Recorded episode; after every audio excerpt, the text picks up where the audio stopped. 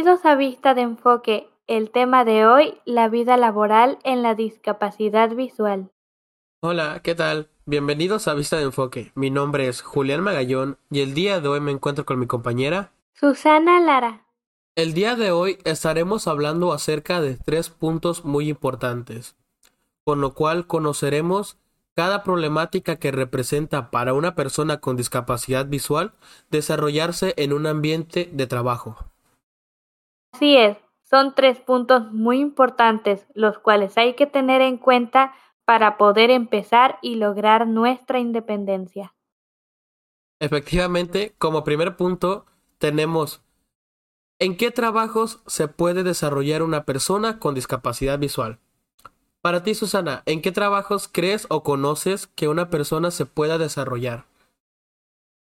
Primero, aclarando que cualquier persona con o sin discapacidad visual puede desarrollarse en cualquier trabajo solamente que sí es necesario tener conocimiento de lo que sea que queramos nosotros hacer o la rama a la que nos vayamos a enfocar. Una de las cosas a las que una persona con discapacidad visual se puede dedicar es, por ejemplo, a tener un negocio propio, ya sea una tienda o algo por el estilo, que sea un, un autoempleo, por así decirlo. Hay otros empleos que uno puede tomar, como por ejemplo asesoría telefónica para trabajar en un call center, puede ser maestro, profesor de algún idioma, maestro de música, cualquier cosa que tenga que ver con educación lo pueden desempeñar muy bien siempre y cuando tengan las herramientas necesarias.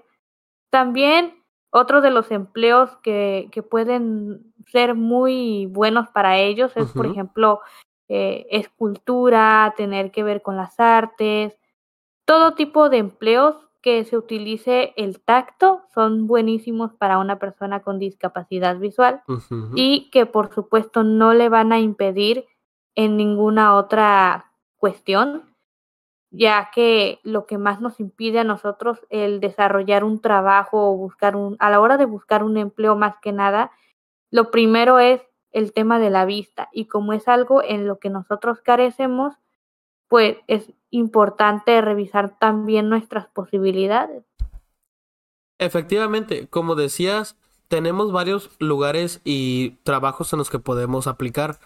Mayormente se aplican en los trabajos que son como negocios propios por lo mismo de que es algo que podemos hacer, no nos representa una dificultad tan grande. Así como bien lo mencionaste, podría ser un mini market, un call center incluso, que mayormente se utilizan igual con adaptaciones de teclado y hacia la computadora, lectores de pantalla, y no representa gran dificultad porque al momento de tener la capacitación necesaria, desarrollamos esa facilidad de hacer las cosas. Somos de aprender las cosas muy rápido también. Se nos llegan a facilitar muchas de esas cosas. El call center, podríamos trabajar incluso como secretarios.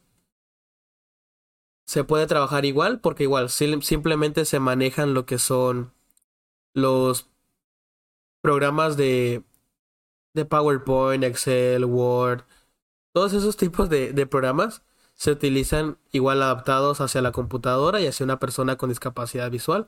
También recepcionista. Varios ámbitos así, mayormente relacionados a los que vienen con el tacto. Como bien decías, puede ser maestro de cualquier tipo de arte, ya sea baile, ya sea dibujo, ya sea escultura, ya sea música, Igual podría ser como traductor si tienes la capacidad y la habilidad de poder hablar otro idioma. Entonces, son ese tipo de lugares en los que nos podemos desenvolver un poquito con más facilidad para, pero no siempre, no siempre está la disponibilidad ni la oportunidad. Entonces, no sé si en algún momento te tocó a ti llegar a, a buscar un empleo, un oficio y en el cual te hayan dicho que no o te hayan hecho como de menos al momento de, de solicitar esa vacante? La verdad es que sí. creo que todos en algún punto de nuestra vida llega a haber ese tipo de cuestiones en donde tenemos que salir a buscar empleo y en el caso de las personas con discapacidad visual se complica aún más. De hecho, esto está un poco más relacionada al siguiente punto. Es, es una pregunta un poco relacionada a ese punto. La verdad es que una de las cosas por las que se me complicó a mí en lo personal fue por la falta de conocimientos. Y si uno tiene conocimientos de, de lo que ya habíamos mencionado, por supuesto que puede tener alguna habilidad para que pueda uno desarrollarse en algún en alguna vacante. Ahora hay que saber dónde buscarlas, saber cómo llegar con las personas indicadas para que nos puedan dar ese trabajo. A mí me tocó ir en su momento cuando tenía discapacidad visual parcial a lugares. Me tocó ir a oficinas, me tocó hacer alguna que otra entrevista a mm, personas que pues estaban buscando personal y, y, yo estaba ahí, yo, yo iba como, como cualquier otra persona, a buscar empleo, pero se me negó muchas veces la oportunidad, una por falta de conocimientos y dos porque lo primero que muchas veces veían era el tema de tienes discapacidad visual. En lugar de la empresa querer adaptarse, yo tenía que adaptarme a ellos y ese es un problema. Las personas para poder hacer este tipo de, de cosas tienen primero que informarse, analizarse como personas, analizar qué capacidades tienen para poder hacerlo y creer en ustedes mismos, por supuesto. Eso les va a ayudar muchísimo para que ustedes realmente salgan adelante no solamente en algo tan básico como es el buscar empleo, sino en su vida diaria en general. Y va muy relacionado todo esto al siguiente punto que les quiero comentar. ¿Por qué se nos complica y muchas veces se nos niega la oportunidad de abarcar o estar en algún oficio, ¿no? A diferentes oficios, por así decirlo. Ahora, por oficios, queremos dar a entender que también estamos hablando de empleos en general, no solamente oficios como carpintería, albañilería, empleo en general. Y bueno, se nos complica por muchísimas razones, pero a ver, mi querido compañero, ¿por qué crees que se nos complica? Ok, se nos complica mucho porque, así como bien decías, las empresas o negocios no quieren tener en su frente de negocio a una persona con discapacidad visual. Mayormente por la sencilla razón en la que se les va a complicar hacer tareas normales, que se nos complica hacer las tareas normales. Muchas veces lo ven como una piedra de tropiezo en vez de decir y, y estar ayudando a, a eso. O sea, una persona con discapacidad visual sigue siendo una persona como cualquiera tendrá sus dificultades, sí, pero vamos mucho recayendo a ese lado, es porque, ¿por qué te debo de dar empleo a ti si puedo contratar a otra persona que esté bien, que esté completa, que no tenga ninguna complicación e incluso que me puede llegar a funcionar mejor? Muchas veces es el pensamiento y es lo que nos lo que nos lo que nos pasa o el pensamiento que se les genera a esas personas al momento de, de buscar a un empleado o contratar a un empleado o empleada es por el cual se nos hace, se nos hace de menos. Y mayormente por la falta de oportunidad.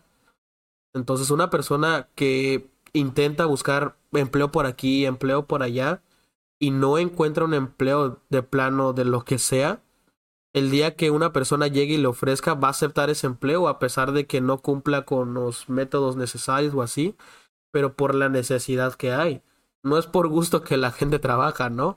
Mayormente es por necesidad y porque hay que trabajar y pagar lo que se tenga que pagar.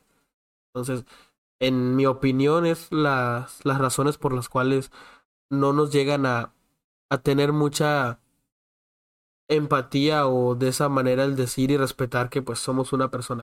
Exactamente, y esta situación que comentas es complicada de abordar porque entra mucho lo que es el capacitismo, que ya lo mencionábamos en un programa anterior. El capacitismo tiene que ver con la discriminación a las personas con discapacidad visual y que muchas, muchas personas esta situación lo que hacen es verlas menos, ¿no? De alguna manera están con ese pensamiento de que esas personas no pueden ser capaces o autosuficientes en muchos de los casos, cuando la realidad no es así.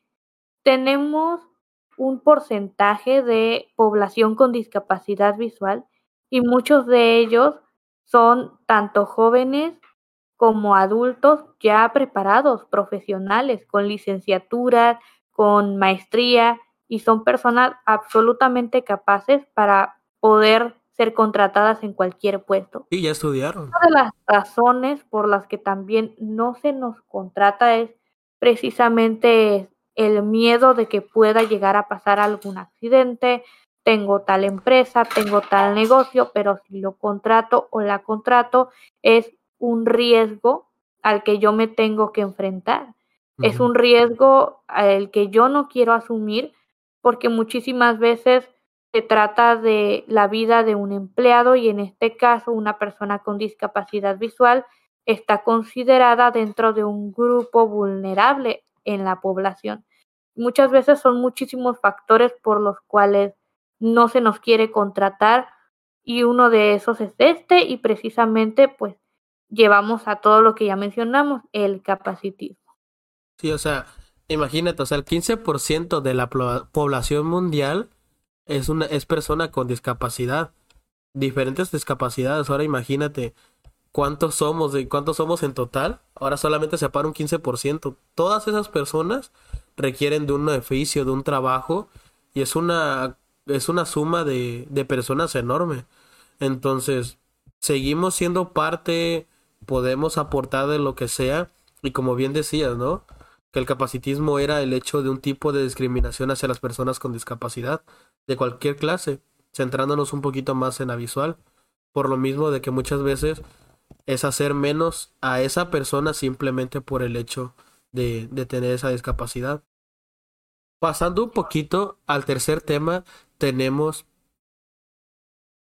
¿Qué es lo que debería hacer esas empresas, esos negocios para poder ofrecer accesibilidad hacia esos negocios para esas personas con discapacidad visual y que puedan tener su vida de oficio y su vida laboral activa? Yo creo que una de las cosas que pueden hacer las empresas, además de otorgar el uniforme como lo hacen a muchísimos empleados, es realmente analizar la cuestión, ¿sí? En, en general. Vamos a permitir que trabajen personas con discapacidad visual, pero bajo qué condiciones. Hay que analizar el hecho de que no todas las personas con discapacidad visual aprendieron braille, porque es una realidad a la que hay que enfrentarse. Uno asimila que el braille pues es un sistema eh, de lectoescritura para las personas con discapacidad visual y muchas veces la gente piensa que es fácil de aprender, que ya lo traen por por default, ¿no? De fábrica ya lo, lo saben porque lo saben. No es así. El braille sí se necesita por lo menos unos tres años mínimo para poder aprenderlo. También está la cuestión de que no todos saben moverse con el bastón. Ahí vamos a requerir, por ejemplo, si es una persona con discapacidad visual, capacitarla y aparte promoverle apoyos como transporte, algo extra que realmente le pueda beneficiar a esa persona además de su salario. ¿Por qué? Porque estamos conscientes de que es una persona, de que muchísimas veces se le va a complicar el ir y venir o ese tipo de cuestiones. También tenemos la cuestión de, ok, está la ley que tenemos que analizar, por supuesto, en materia de que cuánto debe de trabajar una persona, el salario mínimo, si deberíamos darle más o menos este equipo, qué tanto se le va se le va a hacer, ¿no? Para modificar su oficina o el, el espacio donde vaya a estar. Ya comentábamos que hay, hay empleos en donde pues se utiliza últimamente lo que es el home office por cuestión de la pandemia. es, ese tipo de, de situaciones hay que analizarlas muy bien y en el caso de las empresas realmente analizar si quieren entre sus trabajadores a una persona con discapacidad visual. Es, es una responsabilidad como empresa y como persona el saber qué hacer ante una situación como esta. Ahora, este es el caso específico de la situación con relación a la discapacidad visual.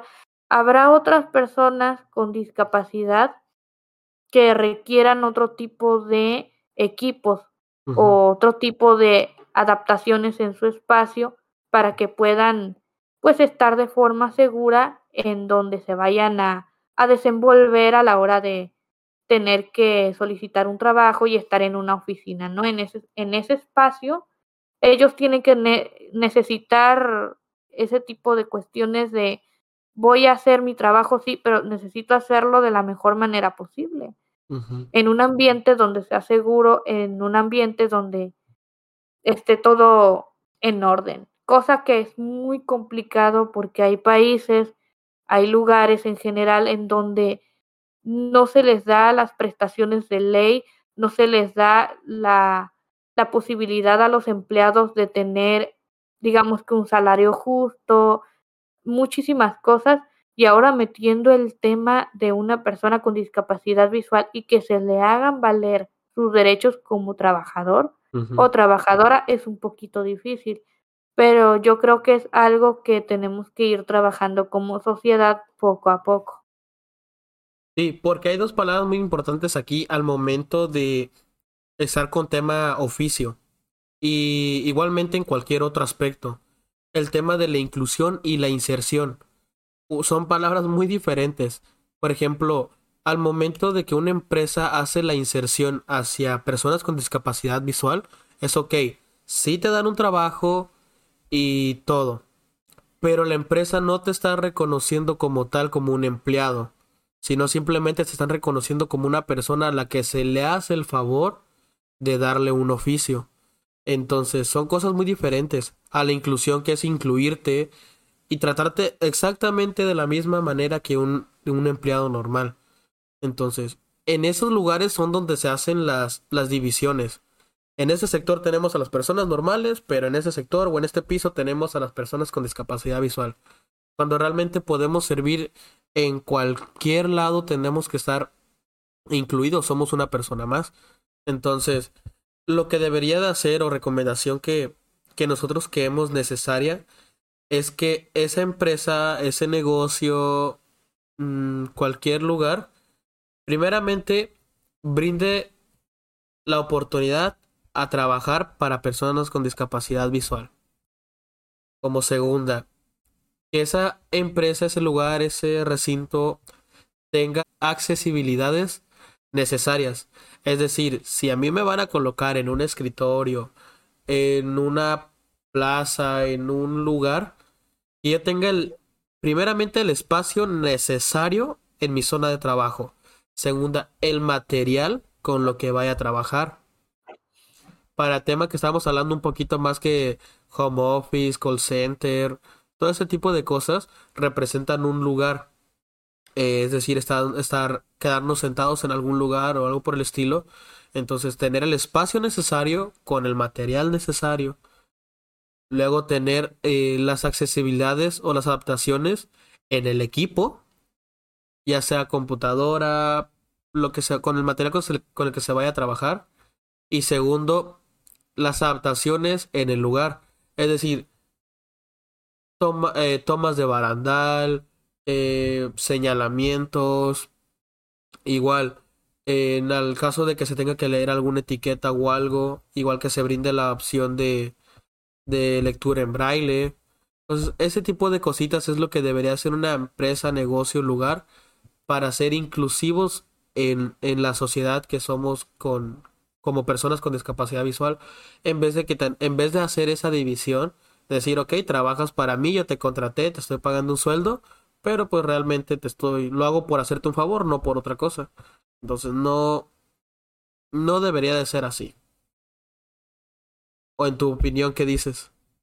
Sí, me parece correcta esa afirmación que me acabas de comentar en estos momentos. Se me ocurrió una situación en particular que muchísimas veces no, no tenemos que dejar de pasar por alto.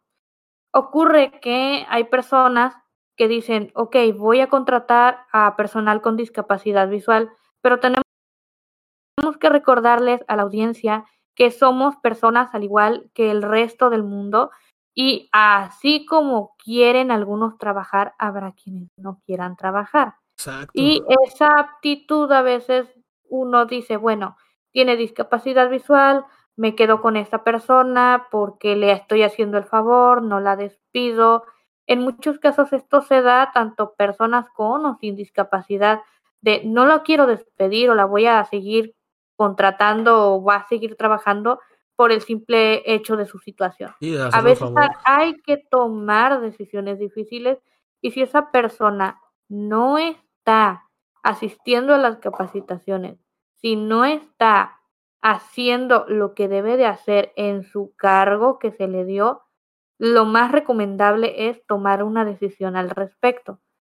Y esto con el mayor respeto del mundo lo digo, pero hay que ser honestos somos como cualquier persona, merecemos respeto, pero también si esa persona no está cumpliendo con su horario, con su trabajo, es correcto tomar una decisión.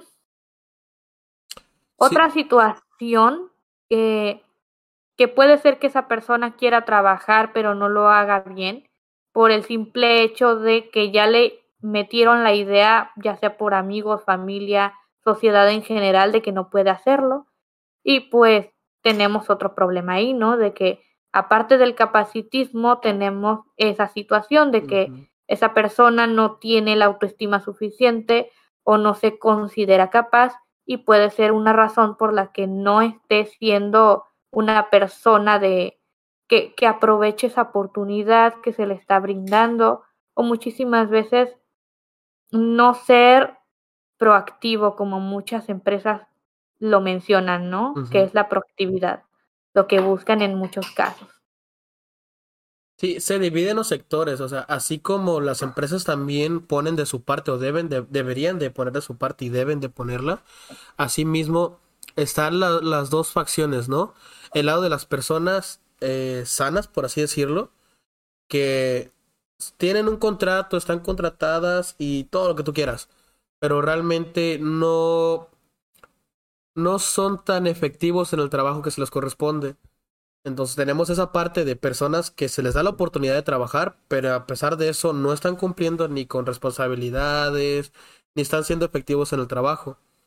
Entonces, en muchas de las ocasiones, muchas de las ocasiones se le quita la oportunidad a una persona con discapacidad visual para darle a esa clase de persona realmente y simplemente vienen como quien dice a calentar el asiento, ¿no? Entonces, a mí me están pagando por estar sentado aquí y hacer nada. Entonces, también tenemos, se tiene, que tomar en cuenta eso, de que realmente, así como bien decías, si voy a contratar a una persona con discapacidad visual o con o una persona sana, me tiene que resultar efectiva. Si esa persona no está dando lo que debe de dar, ok, retiramos a esa persona y le damos la oportunidad a una persona que realmente sí vaya a aceptar el trabajo y sí esté rindiendo en ese trabajo. El otro factor son las personas con discapacidad visual, que así como decías, ya sea presión social, presión de la familia, amistades, lo que sea, no tienen esa no tienen ese estado de ánimo y esa autoestima como de, de querer salir adelante. Entonces, ¿qué es lo que pasa con una persona en el lado mental o anímico cuando va a buscar empleo y empleo y empleo, empleo, empleo y realmente no se le da oportunidad? por ser una persona con discapacidad visual, pasa en el que se rinde, luego ya no quiere presentar ni, ni seguir adelante porque van a decir, pues ¿para qué me esfuerzo? o ¿para qué insisto por algo que no me están haciendo caso o no me creen capaz? Pues son temas muy delicados, con el mayor respeto lo decimos, pero que sí se tienen que tomar en cuenta. por lo menos en, en nuestra opinión personal, es así. Somos personas que vivimos con discapacidad visual y hemos nos ha tocado la experiencia de tal vez ir a pedir un trabajo y que se nos niegue por lo mismo. Pero después, tras el cristal, ver a una persona que está sana, pero realmente no está haciendo nada y esa oportunidad se la pudieron ver dado a nosotros o a cualquier otra persona con discapacidad visual. Entonces, son aspectos muy importantes los que tenemos que tomar en cuenta en ese, en ese aspecto. Claro que sí. Vamos con nuestra reiteración. El día de hoy hablamos de un tema muy importante que es el tema del empleo, el empleo a las personas con discapacidad visual en general. Tocamos tres puntos muy importantes que son el por qué no se nos contrata, qué tipo de empleos podemos nosotros tener si somos personas con discapacidad visual y un tercer punto que fue el qué deberían de hacer las empresas para poder contratar personal con discapacidad visual. Nuevamente le recordamos, mi nombre es Julián Magallón y me encuentro con mi compañera Susana Lara. Una vez más los invitamos a seguir y compartir nuestro contenido en nuestras redes sociales, Facebook, Instagram, YouTube, Spotify y Anchor.fm como Vista de Enfoque. También se encuentra a su disposición nuestro correo electrónico gmail com con V mayúscula. Cualquier duda, sugerencia u opinión, estamos disponibles en el apartado de comentarios. Ya para finalizar el programa del día de hoy, los dejamos con nuestro lema. Con pequeños deseos, nacen grandes cambios. Hasta la próxima. Adiós.